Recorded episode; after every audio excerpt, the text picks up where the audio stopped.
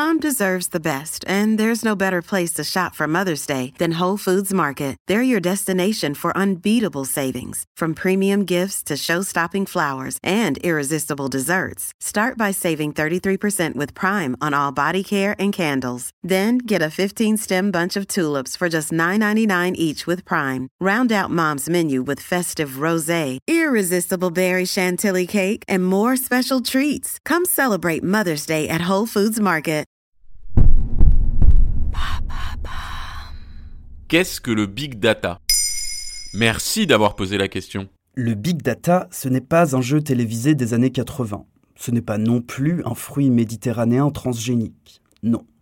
Le big data, c'est un ensemble de données, si big qu'un cerveau humain n'est pas en capacité de l'analyser. Mais il y a beaucoup trop d'informations pour décoder la matrice. Tout l'intérêt du big data, c'est que l'on va pouvoir analyser ces données grâce à des machines dans le but de comprendre et prédire les comportements. Regarde-le, il n'arrête pas de me surveiller.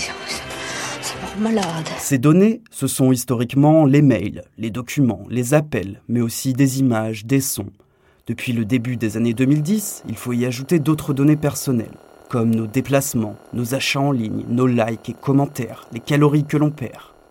La liste est quasi infinie. Nous produisons chaque jour des milliers de données grâce à nos appareils connectés. Grâce aux technologies, aux intelligences artificielles, aux algorithmes, ces big data sont triés et analysés. Des journalistes peuvent s'en emparer pour informer, des chercheurs pour prédire les risques climatiques, ou des médecins pour mieux comprendre le fonctionnement du corps humain.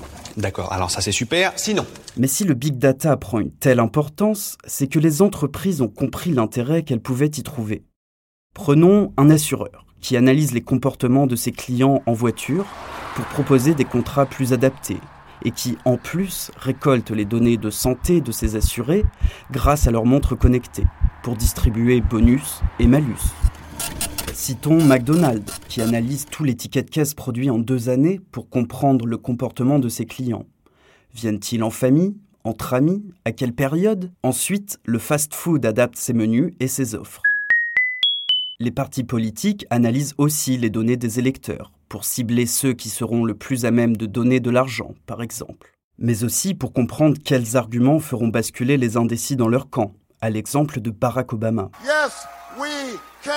Même les musées, comme le Guggenheim, installent des capteurs qui suivent les visiteurs pour déterminer les œuvres préférées et les parcours à mettre en place. En résumé, plus une organisation sait analyser des données, plus elle peut limiter les risques et adapter son offre, donc son profit.